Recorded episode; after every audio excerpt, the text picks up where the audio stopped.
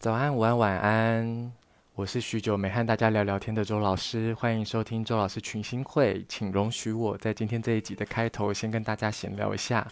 因为我刚刚录了两次，我觉得，嗯，我原本想讲的东西没办法在一开始就劈头开门见山的跟大家说个明白。那这个闲聊的刚开始呢，就是我需要先感谢一下。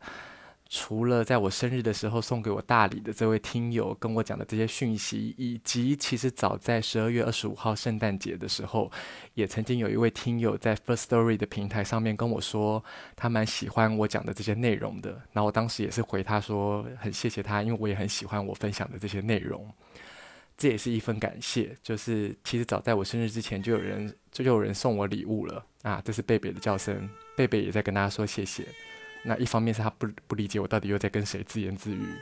好啦，然后再来是有一位听友在前些时候，他也传了一段讯息给我，透过呃粉丝专业的讯息，他跟我说，喂，呃，他跟我说，哎，我那个就是。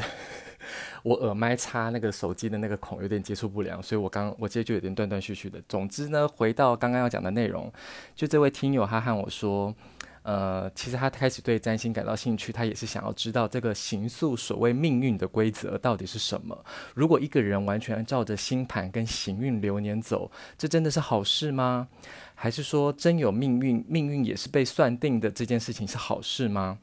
呃，其实这这个疑问于我来说，其实也就是会回应到我们在谈西洋占星的呃其中三个元素。当然，命运我们可以拆分成命以及运两个阶段，还有第三个阶段，就是或者说第三个很要素呢，就是我们的自主意识。那关于命以及运以及自主意识，自主意识如何在这其中运作，呃。然后让我们在这其中可以作用我们自己的个人的能量和环境的能量、宇宙的能量彼此交互关联。我之后在嗯、慢慢阐述我的这个课程内容当中，就会让大家明白我怎么思考跟理解这件事情。前面这些讯息的往返，其实我只是我就是要再说明一个我曾经拥有的这些，我曾经感受到的、得到的这些丰厚的。来自于你们的回馈，于我来说，于我之前的这个生活来说是，嗯，别具意义的。就是这些回馈让我感受到我是一个富足的人，我是一个富有的人。我的生命中被丰盈的充满着许多的，嗯，善意。然后这个善意的起始点当然是来自于我愿意给予。然后这个给予，也就是让这个生活中有很大的分野跟不同的呃关键点。那呃，无法这个关键点的差别就来自于我之前说那个做生活中的这个小实验这件事情。我在之前的 podcast 的内容里面曾经聊过，说我在进行一个日常的小实验嘛。那这个日常的小实验代表的什么呢？即便我不去细数这个小实验的实际内容，它对于我来说的那个差别，其实就在于说，我之前会说我在做这个小实验的时候，其实我感受到的那个差异。只是来自于我回复到之前的一个生活的原始状态，可是现在的我到如今哦，我今天刚完成了第三期入门占星入门课的呃最后一堂，然后这个最后一堂，我和我学生们分享一些我自己生活中生活中的领悟、生活中的感受的时候，我还就是掉了眼泪，就是掉这个眼泪，其实就是来自于我清楚地意识到这个生活的不同，就是来自于这个呃。能够给予以及无法给予之间的这个匮乏和富足的感受，那这个之前的我的生活其实是很强烈的，有一个被一个匮乏感给笼罩的。那这个被匮乏感给笼罩的生活，对我来说，与现在这个得到善意的回馈的这个状态的对比，就来自于，呃，我感受到之前的我就像是一个失败者，然后这个失败者的感受，就是这一堂，呃，这一。这一次 podcast，我想跟大家分享的就是我们如何接受自己是一个失败者。嗯，接受自己自己是自己是一个失败者这件事情，其实并没有我想象中的这么容易。就是它不单单只是你认知认知到过往的自己是失败的，啊，当当然，这个失败的来自于源自于你，你感我感受到一个现在的我是相对成功的状态，相对富足，相对呃可以能有所给予的一个状态。那这个这个失败者的我，其嗯接受这个过往的我是一个失败的状态，也就是我在迎接一个新的我、新的未来的到来的同时，我必须向过去有所道别，而嗯。这个太阳摩羯的我的本质哦，你看我是一个太阳摩羯，月亮又在巨蟹的人，我我我有多么的念旧，我有多么的难以割舍过往情怀以及往日的美好时光，呃，只是那个美好时光，我曾经以为的美好时光，在那当中身处美好时光当中的我，其实于现在的我来说，定义为一个失败的状态。我要如何向他道别？如何接受他到向他道别？这段过程其实是非常的，嗯，不好受的。然后，嗯，前面我也聊过关于太阳的那个概念嘛。我那个太阳所代表的我们，其实是不容失败的，它是一个绝对理想的状态。可是我们如何去接受？我们如我们如何去感受到这个自己绝对理想的状态？其实它必经一个你曾经接受，呃，你必须接受你曾经的你是一个失败的自我的形象的。诶，小姐，你想怎么样？你有很多话也想跟大家说，是不是？啊？我现在就是要自言自语啊，成熟一点好不好？成熟一点好不好？猫，我这段时间以来，其实在进行的这个实验，我以为它只是一个，嗯，呃，前后状态的对比。我想要知道这个对比是什么。殊不知我在进行这个实验，去感受一个过往的我的那个状态的时候，我体验到的是一个哦。你这样，我要请你出去哦。好，我请他出去。OK，我请他出去了。就是要接受一个过去的自己那个失败的状态，或者你就是一个失败的人。而嗯、我我现在谈的不是一个要否绝对的否定自我，或是说一个很负面能量的展现，也不是说现在的我就是一个多正向的，而是。呃，现在的我跟过去的我找到了那个之间的差别，就是我顺应了自己的自然去长成自己渴望的样子，而以前的那个我就是没有无法理解，或是还还未找寻到这个自然以及自己该长成什么样子的那个状态，我把它定义为是一个失败的自我的状态。然后，嗯、我这段过程的实验其实就是。接受了以前的那个自己，而那个自己的我，呃，也也也也象征的那个过去从事着某一个领域的某一份工作的那个，我以为，哎，不是我以为，我还在摸索过程阶段中的那个可以和这世界产生连结的那个自我，其实是不成功的。然后，嗯，我我难以割舍的，其实不单单只是。那个曾经的存在的自己，以而是这个曾经存在的自己，以及，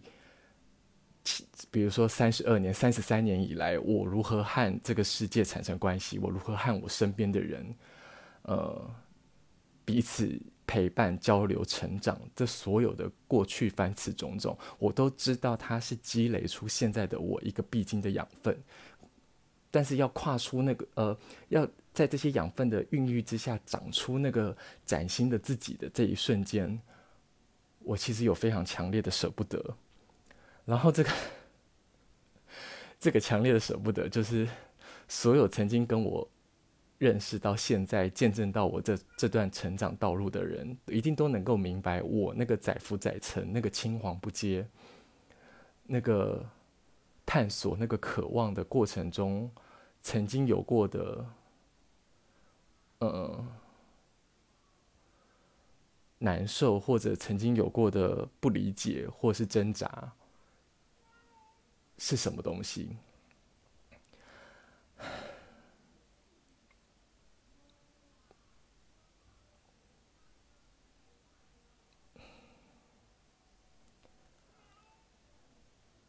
那对我来说都是非常重要的过去。嗯，我我讲到这边，我觉得有点词不达意。是，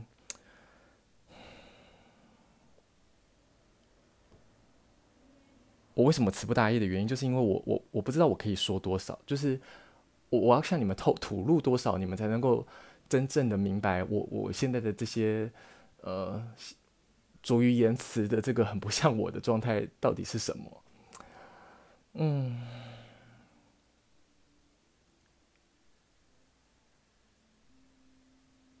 我我不想在这边就终止了这一集录到这边的这个阶段，但是我我。我我现在在思考的是说，我我我我讲了这么多前面这些内容，我到底想要说些什么？我想，嗯，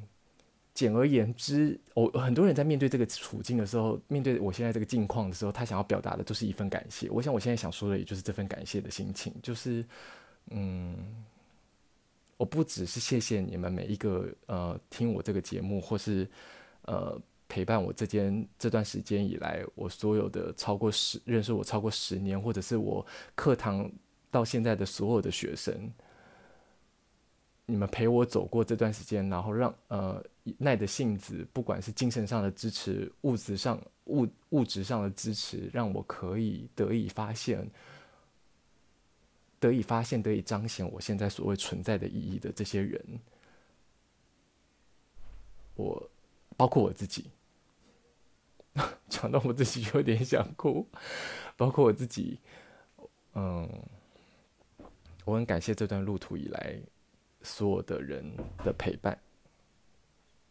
嗯，我我以我自己做最好的例子，我希望你们所有人听到这段内容，你们人生也许都有这些彷徨，人人生也许都有这些载浮载沉、青黄不接的过程。你们都要相信自己，终有一天会拨云见日的看到属于自己的那个太阳长成的是什么样子。是的，听起来好像有点沉重，但是我现在的心情其实是非常轻盈的。呃，有一个说法哦，是说你面对这些让你曾经难受或是痛苦的过去，你就是必须把它说出来。我觉得我今天我在。最后一堂课的内容，看我这些朋友们课堂上的学生，也就是我的朋友们分享这个内容，然后还止不住我的眼泪在说的这些事情，就是一个我是可以使我轻盈的这个真情告白的过程。哎，你看，就是想好好讲一些话，然后。又不知道如何表达，就会变得这么拙于言辞，有没有？呃，至于我之前开了很多空头支票啊，比如说我要日更啊，比如说我要开始讲我课堂上的内容，你们放心，从这一刻开始，我就会把它履行，好吗？我新的入门，我我确定我会开第四期的，呃，占星入门班，占星入门班会在下下下礼拜，就隔两周嘛，诶，是隔两周啊，今天礼拜六。呃，下礼拜是过年嘛，然后我们把过年算两周嘛，所以就下礼拜放假，下下礼拜也放假，下下下礼拜就会是第四期的占星入门班的开始。我看一下是几号哈，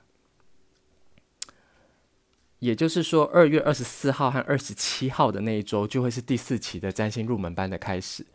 然后我也这个占星入门班，我会一样为期十周进行它。然后也就是说，在这个占星入门班二二月二十四号、二十七号那一周开始前，我会把我占星入门班这十周所有的内容精简成 podcast 内容分享给大家，让大家可以参考，得知我如何看待西洋占星的入门架构，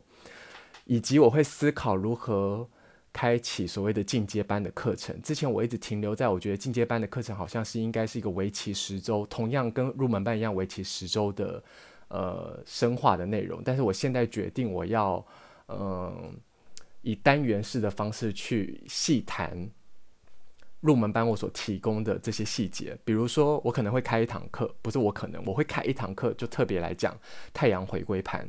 那至至于这堂课，我它应该是进行一次三个小时的课程，还是它应该是为期两天六个小时的课程？呃，我会再想想，因为我必须先从我自我这个课程的内容，我可以确定的是，我会从我自己今年的太阳回归盘作为范例，去告诉大家你如何分析自己的太阳回归，自己的太阳回归盘，以及我会细谈我入门班的这个在入门班课程架构里面所谈论到的行星、星座、宫位这之间的呃能量展现，我怎么去，我们如何去扩充这个入门班所提供给你的架构，如何扩充去想象它，如何应用在你自己的个人生活中。当然，其中如何扩充应用在你自己的生活课呃生活当中，其中一个部分就是我们如何细谈它。比如说，我们我在谈太阳的三大特质，追随、给予、呃给予、追随、主宰，我们有没有可能扩充这方面的理解？可以。月亮的三大特质是提供、巩固跟掌控。那以及所有的行星，我都有为他们下他们能量特质的定义，还有这个能量核心、这个能量体，呃，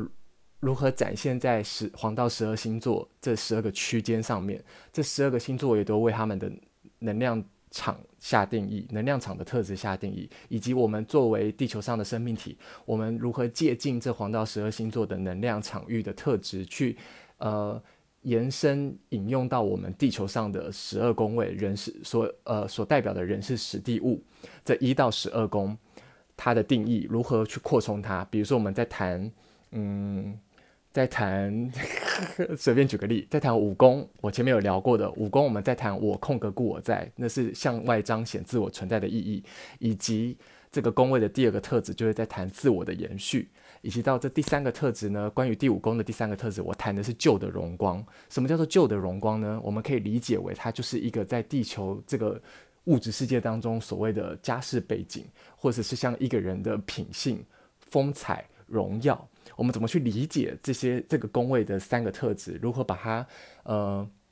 延伸导引到这个人事时地物的概念里面？这也都是我可以值得细谈的进阶班的内容。那当然不外乎我们去细谈扩充这些入门班的架构之外，它最好呼应的方式是什么？是什么？就是实例实例分享、案例分享吧。呃，以案例分享为例，就是去年二零二零年的呃。呃，十月十号，蔡总统台湾呃台湾蔡总统的就职典礼，呃，他在就职典礼上面所讲述的就职典礼啊，不不，演讲稿的内容，其实就完美呼应了当时的形象。这个地方就可以是一个，我当时其实有开一堂课，只提供给我呃。一呃一代目二代目就是入门班第一期第二期的学生来参与，然后这个参与的内容就是我透过这个十月十号当天的盘去呼应到蔡总统就职典礼演说的演说的内容，让大家看到他演说内容所谈到的这些项目如何对应当时的形象。呃，不管是十月十号的就职典礼的演说内容也好，或者是一月一号的总统元旦讲话也好，它其实都有对应到当时的形象。更别说的是，我们可以直接对应于呃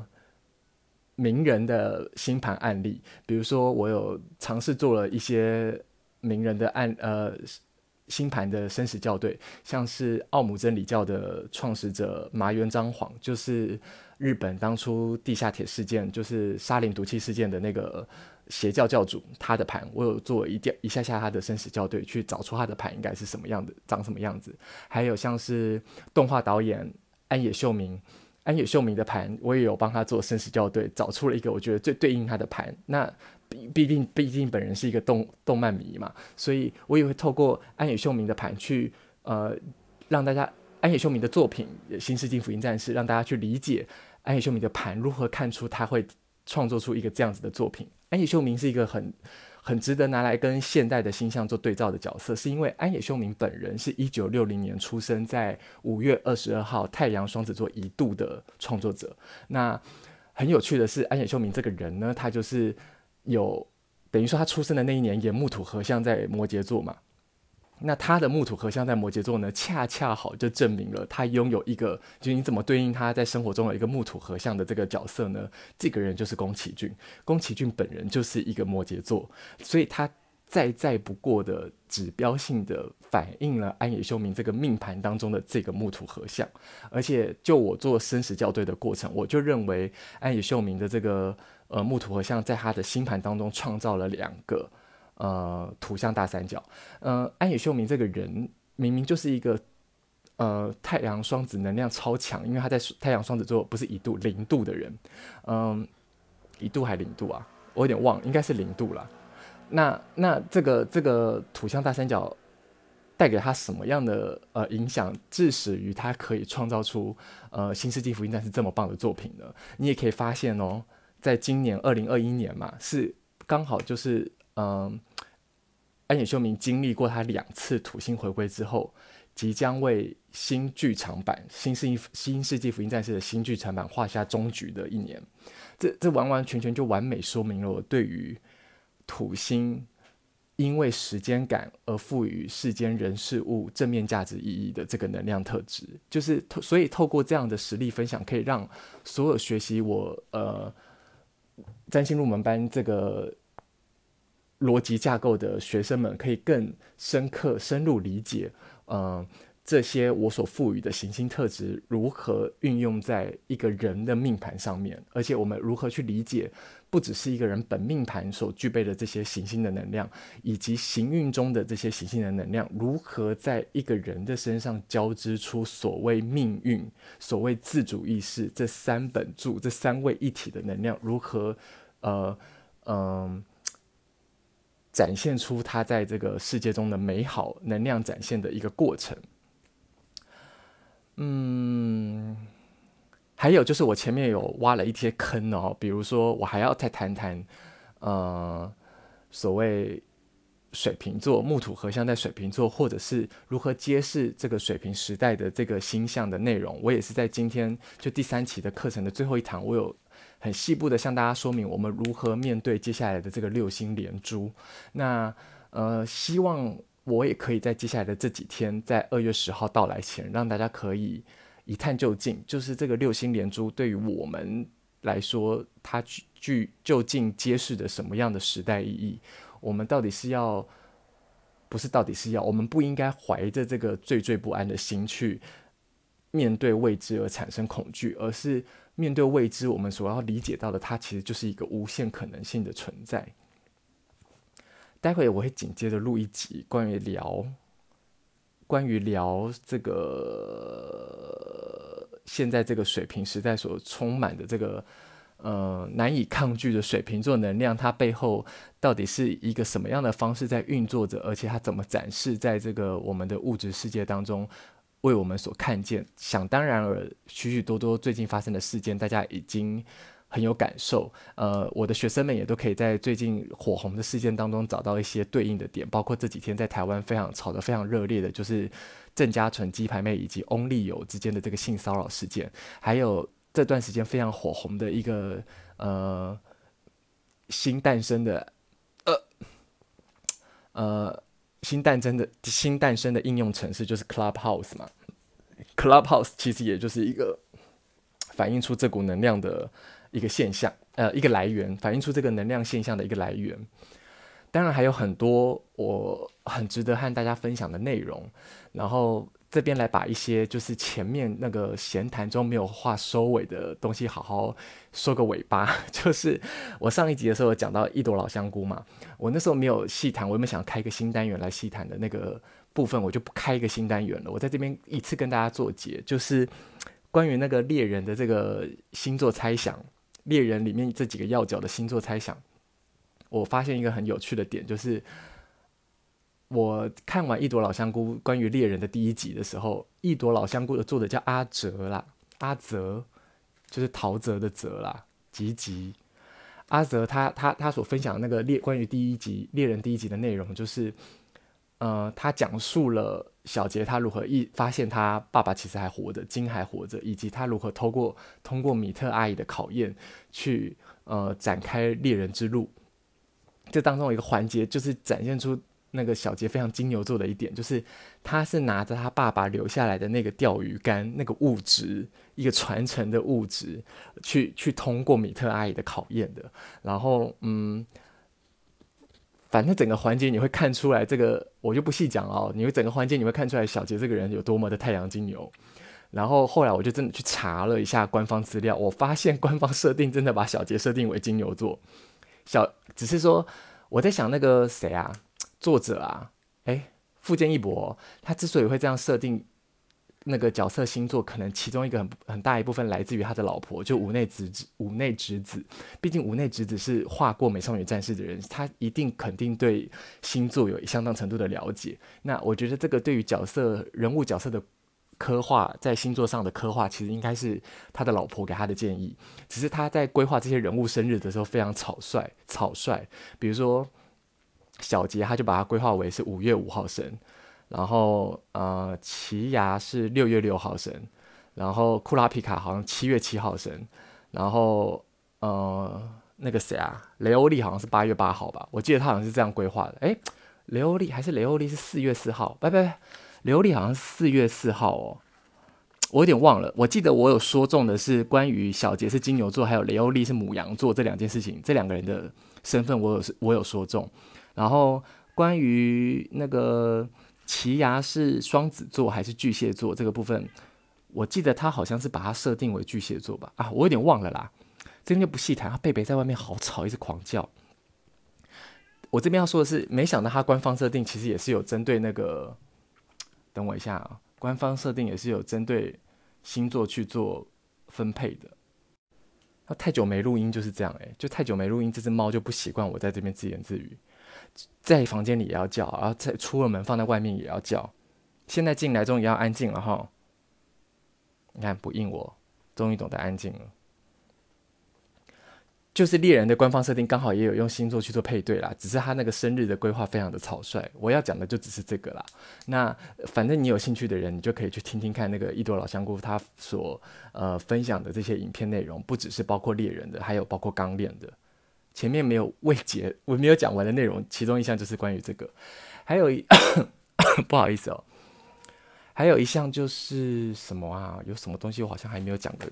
讲完呢、嗯、就是一些挖的小坑呐、比如说跟郑宜农的这个小小趣事没有讲嘛，啊，还有接下来的我我可是有抄下来啊，接下来的课程内容还有解盘资讯嘛。这个我也还没有提，以及就是水瓶座的能量嘛，嗯，哇，接下来这一集其实可以细讲许多哦。还有一个很无聊的小闲谈，就是我发现 Apple Podcast 竟然看不到我所谓的显示图，只有 First Story 还有 Spotify 是看得到我每一集搭配的那个显示图的，觉得非常可惜。如果今天你是用 Apple Podcast 听的人，哎，你麻烦你去查找一下那个 Spotify 里面的我的频道，我所搭配的那个显示图，或者你可以，你知道什么是 First Story 平台的人，你可以登录 First Story 看一下啊，我那个每一集有精心搭配的那个显示图长什么样子好吗？不然我觉得太可惜了。然后说到 Apple Podcast，我最近收到一封 email，就是他在他跟我说我的我的频道在我的节目在相同类别的呃。那个 category 里面，就是他晋升要升那个排行榜要升的非常快速，不只是在台湾或者在香港，所以我非常感谢在这两个地区的听众，谢谢你们支持我的节目，谢谢你们喜欢我讲的内容，然后也不好意思，我又拖延了这么一段时间，才又开始录制新的一集。原因一方面，也就是我终于，也不是我终于，我正式的把前面三期的入门课所了解，呃，上完了。那你可以意识到说，这前面三期的入门课，也就是我讲了三十周的课程内容，我终于，哎，小姐，给点面子，我终于把我的关于整个占星入门班的架构底定，成熟底定了。我跟他沟通一下。好了，我沟通完了，就是要认真跟他说一下，我到底在做些什么。我就是在跟大家聊天而已。哎，有听没有懂？好了，那你们就接受一下，他没事会在这边一直吵来吵去哈。但其实他这样一直叫也会很干扰我要讲的内容。好了，呢有什么有什么主人就有什么猫，有多话的主人就是有多话的猫。你去床上。嗯，该感谢的也感谢了，该收尾的一些小主题也收尾了。呃，跟大家重新 say hello 的部分也重新 say hello 了。前面那个词波达意的部分，你希望大家能够理解我一个感触吧。其实我看我自己的星盘，我都非常的知道，我现在做的所有的事情都是在一个于我来说对的道路上面。甚至是我今天上最后一堂课的时候，我在因为我想要知道我来不来得及把我想讲的内容讲完，我会询问我的学生说现在几点了。我的课程内容其实是呃理想中是两点到五点，为期三个小时，但我今天还是不小心讲到就是快六点。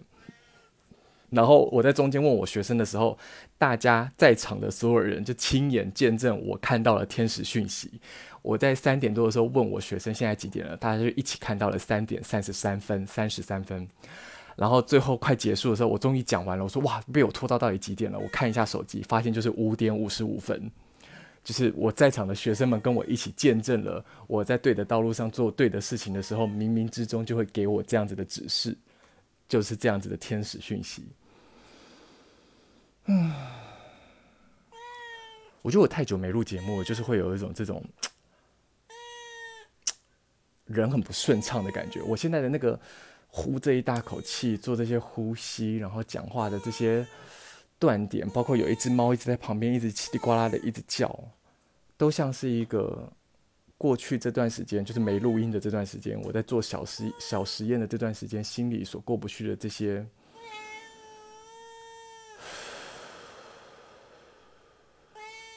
不顺畅的能量，我再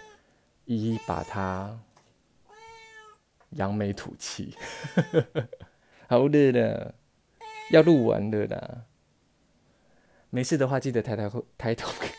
你看这一段讲的多卡。没事的话，记得抬头看看星空。我是周老师，谢谢你还愿意陪我一起度过，还有一只猫一直吵的三十几分钟。我们很快会再见的，拜拜。那他也跟你们说拜拜。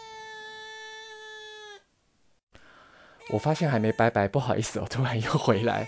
就是今天大淡水，今天